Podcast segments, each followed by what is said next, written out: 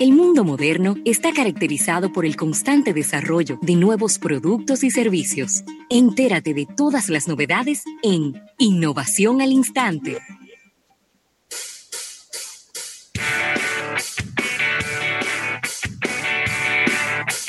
Bueno, y agradecer esta innovación al instante a la presidencia de la República, eh, Rafael, y, ayer hablábamos de lo que había ocurrido con el mercado de los eh, teléfonos inteligentes. Y hoy tengo un poco más de detalle.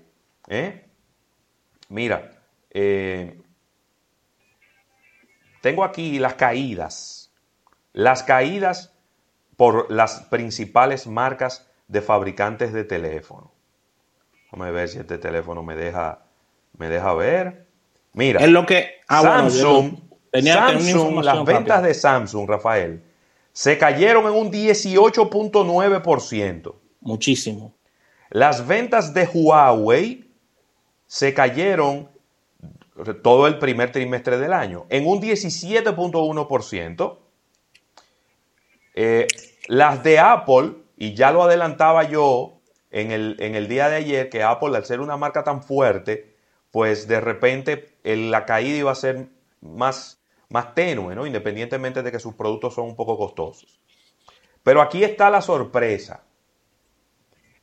Tanto, tanto Xiaomi como Vivo, que son el lugar número 4 y el número 5 de los principales vendedores de teléfonos inteligentes de todo el mundo, aumentaron sus ventas con relación al año pasado.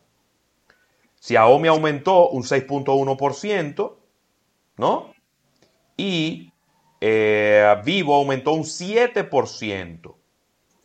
Así que eh, podemos ver que no, lo que es malo para algunos no necesariamente es malo para todos, Rafael. Así que lo que tiene mayor caída, ¿quién es? El más grande. Samsung, que es el más grande vendedor, que de vender 71.9 millones de teléfonos el año pasado, este año solamente ha vendido 58.3 millones de teléfonos. Huawei dejó de vender 10 millones de teléfonos en el primer trimestre de este año, Rafael. Yo creo que, yo creo que esto deja también una importante enseñanza a los amigos de, de todos estos fabricantes de teléfonos.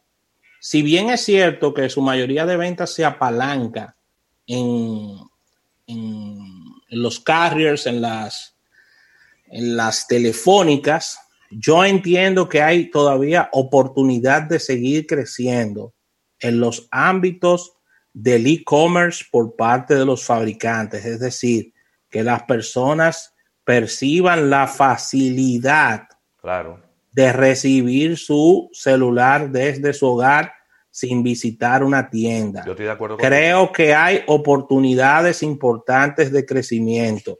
No estoy diciendo con esto de que las ventas no se iban a caer. Se iban a caer, sí. Pero quizá no tanto. Pero quizá no tanto. Porque eh, las personas tienen la costumbre de ir a una tienda a buscar su teléfono. A ir a buscar su teléfono. Entonces, eh, eso hay que cambiarlo. Eso, eh, eso hay que cambiarlo. hay que, darle, hay que darle hay que darle un servicio más personalizado porque el proceso de comprar un teléfono a veces es un poco tedioso. Dentro de cualquier, no importa la telefónica que sea, usted llega y usted tiene que sentarse ahí dos horas a llenar muchísimos contratos y a llenar muchísimas cosas. Y entonces eso, hay que tratar de hacerlo más simple. Eso hay que tratar de hacerlo más simple, que usted pueda darle un clic en un sitio y ese teléfono venga para atrás de una vez. Así mismo. Eso hay que hacerlo más sencillo. Así que con esta información cerramos estas innovaciones al instante, dando las gracias a la presidencia de la República. Al retorno venimos con este mercadeo deportivo, esta sección eh, plus del día de hoy, con importantes invitados a analizar la situación del básquet en la República Dominicana e internacionalmente. Sí, señor.